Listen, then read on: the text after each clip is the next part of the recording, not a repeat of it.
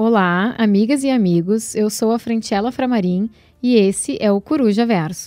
É um prazer e uma honra ter vocês aqui. Hoje vamos conversar um pouquinho sobre direito humano fundamental à proteção de dados. Brevíssimo histórico do direito humano, breve histórico do direito à privacidade, Lei Geral de Proteção de Dados Pessoais e algumas ponderações.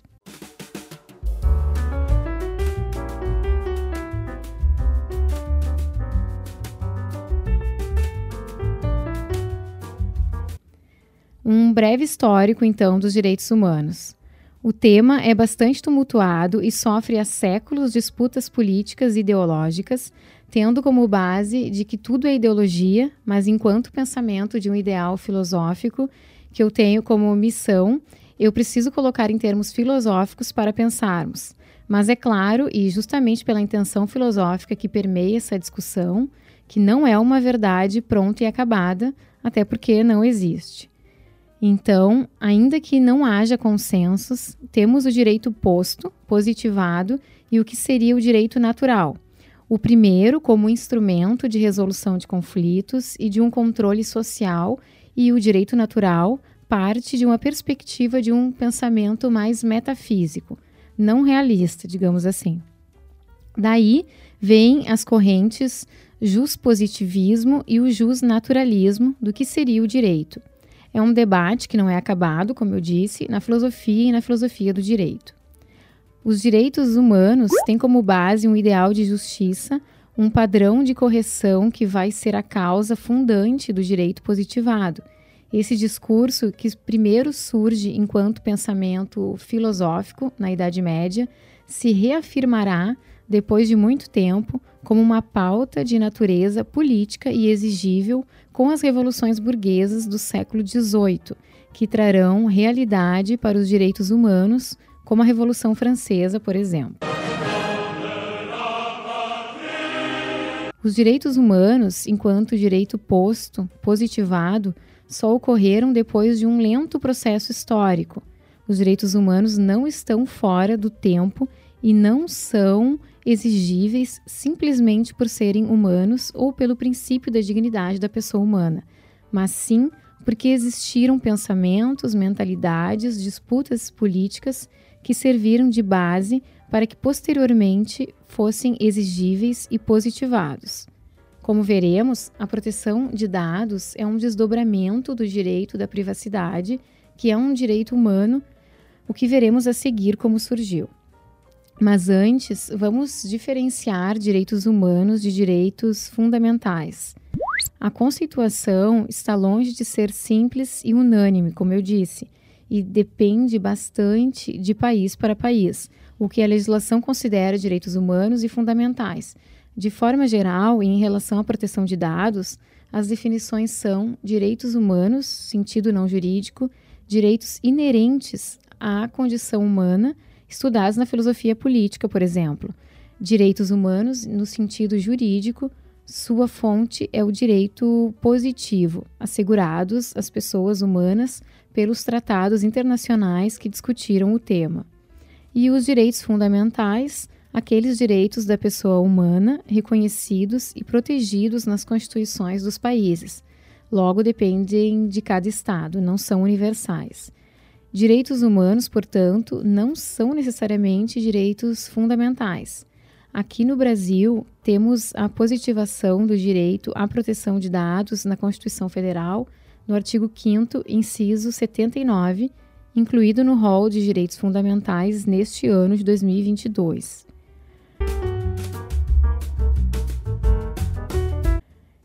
Quem está acompanhando os episódios já sabe que é próprio desse tempo em que vivemos, dessa sociedade atual, é próprio desse contexto a preocupação com a privacidade, que historicamente está associada ao isolamento, ao refúgio, ao direito de estar só, o que seria necessário para o livre desenvolvimento da personalidade. Originalmente, a noção de privacidade não é nova começou a ser abordada juridicamente no final do século XIX, com a publicação do famoso artigo The Right to Privacy, em tradução, o direito à privacidade. na revista da Escola do Direito de Harvard em 1890. Embora muito se fala nesse artigo como precursor sobre o assunto, não surgiu com esse artigo. Tiveram vários fatores e contextos que contribuíram para esse para que esse artigo fosse escrito. Lá por volta de 1860 a 1890, no século XIX, aconteceram muitas coisas e uma delas foi a publicação de fotografias nos jornais e questões associadas a pessoas famosas. Construção do telégrafo, cabos submarinos, processos de ligações de telefone, criação de cartões postais, foram fatores que fizeram as pessoas pensarem e se questionarem sobre a vida privada. Isso no contexto dos Estados Unidos. A vida privada era associada ao ambiente familiar, ao privado, às comunidades. Esse era o paradigma clássico do direito à privacidade, que era mais individualista. O direito de estar só, de ter tranquilidade, do sigilo, tinha mais a ver com o direito à propriedade. Esse paradigma estava mais associado ao âmbito do direito privado. A imprensa, naquela época, era praticamente apenas de notícias do governo, da comunidade. A Kodak surgiu nessa época e a imprensa começou a usar fotos, imagens nos jornais, como eu disse, e começou a, o interesse na vida das pessoas e os paparazzi. As pessoas começaram a se questionar sobre a privacidade, então. Já tinham pessoas pensando nisso e escrevendo sobre isso, o que quer dizer que o direito à privacidade não surge com o famoso e mais citado artigo The Right to Privacy. Como eu falei do paradigma clássico do direito à privacidade, nós podemos falar hoje em um novo paradigma desse direito que tem um caráter mais relacional da personalidade com o mundo exterior, ou seja, passando de um caráter individual para o coletivo e que deve ser garantido sem pressão de mecanismos de controle social que teria a ver com o controle, uma vigilância e uma classificação. Muitos falam, inclusive, que essa mudança de paradigma foi do sigilo ao controle, que é na época que estamos, que, que é a época que estamos hoje, do âmbito individual ao coletivo. Após a Segunda Guerra Mundial, o direito à privacidade ganhou mais força em várias declarações internacionais. Aqui eu chamo a atenção especial com a primeira menção na Declaração Universal dos Direitos Humanos de 1948, no artigo 12 mais especificamente, e mais recentemente na Carta dos Direitos Fundamentais da União Europeia no ano de 2000, que previu, quando da elaboração, um direito fundamental à proteção de dados individuais. Até a década de 60, as demandas judiciais relacionadas a esse direito eram mais preconizadas por pessoas de uma certa projeção social. Após esse período, houve uma alteração por diversos fatores políticos, econômicos, sociais e tecnológicos com o crescimento do fluxo de informações, não sendo, portanto, somente pessoas com uma certa importância social que usavam desse direito, mas sim uma parcela grande da população à medida que aumentava o fluxo dessas informações. O marco jurídico foi uma decisão do Tribunal Constitucional Alemão em 1982 sobre o recenseamento da população, sobre o censo da população, que as pessoas começaram a questionar sobre uma coleta excessiva de dados acerca das profissões, residências e locais de trabalho. Dados dessas pessoas teriam que ser entregues ao Estado alemão. O problema não é necessariamente sobre quais dados serão coletados, mas como são processados e com qual finalidade. Aqui no Brasil, hoje, temos o direito à privacidade e o direito à proteção de dados como dois direitos autônomos, independentes. Mas em alguns países, o direito à privacidade é como se fosse um guarda-chuva e a proteção de dados ficaria abaixo dele.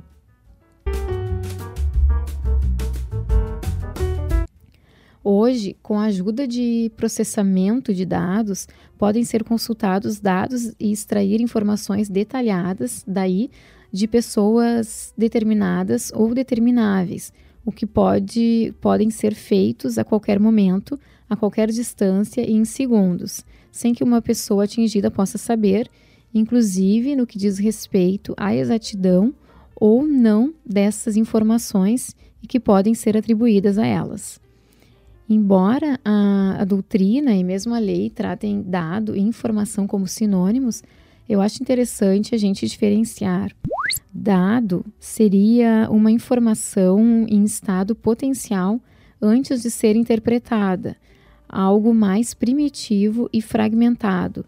Já a informação chega ao conhecimento do que está contido no dado, carregando uma espécie de certeza sobre algo.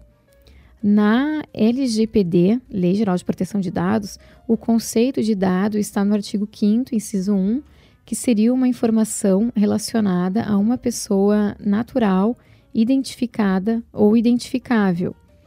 Aqui é de se ressaltar que a LGPD somente protege dados de pessoas naturais, não se aplica aos dados de pessoas jurídicas, embora haja discussões acerca disso, mas a lei não se aplica.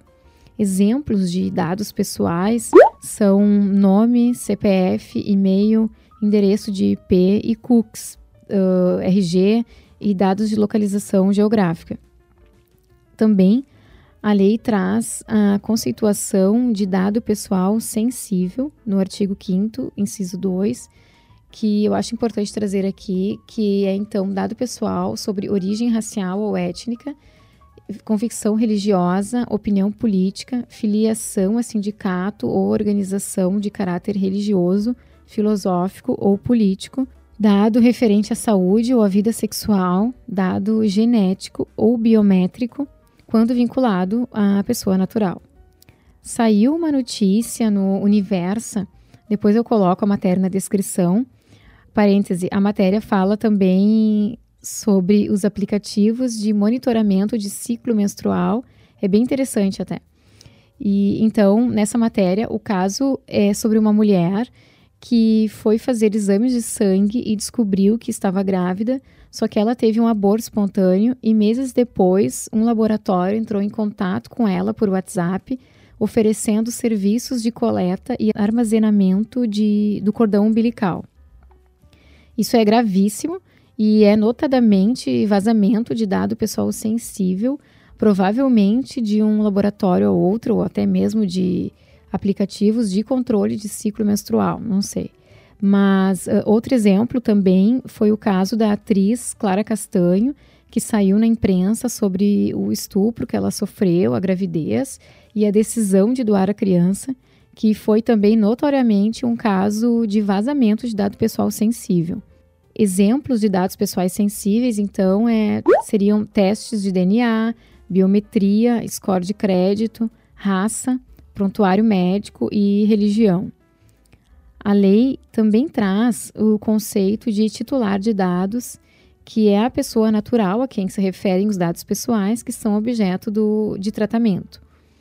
Outro conceito que a lei traz é o tratamento de dados, que é toda operação realizada com dados pessoais, todo manuseio, como as que se referem à coleta, produção, recepção, classificação, utilização, acesso, reprodução, transmissão, distribuição, arquivamento, armazenamento e, enfim, tem vários, vários, no, várias questões lá no artigo 5 inciso 10.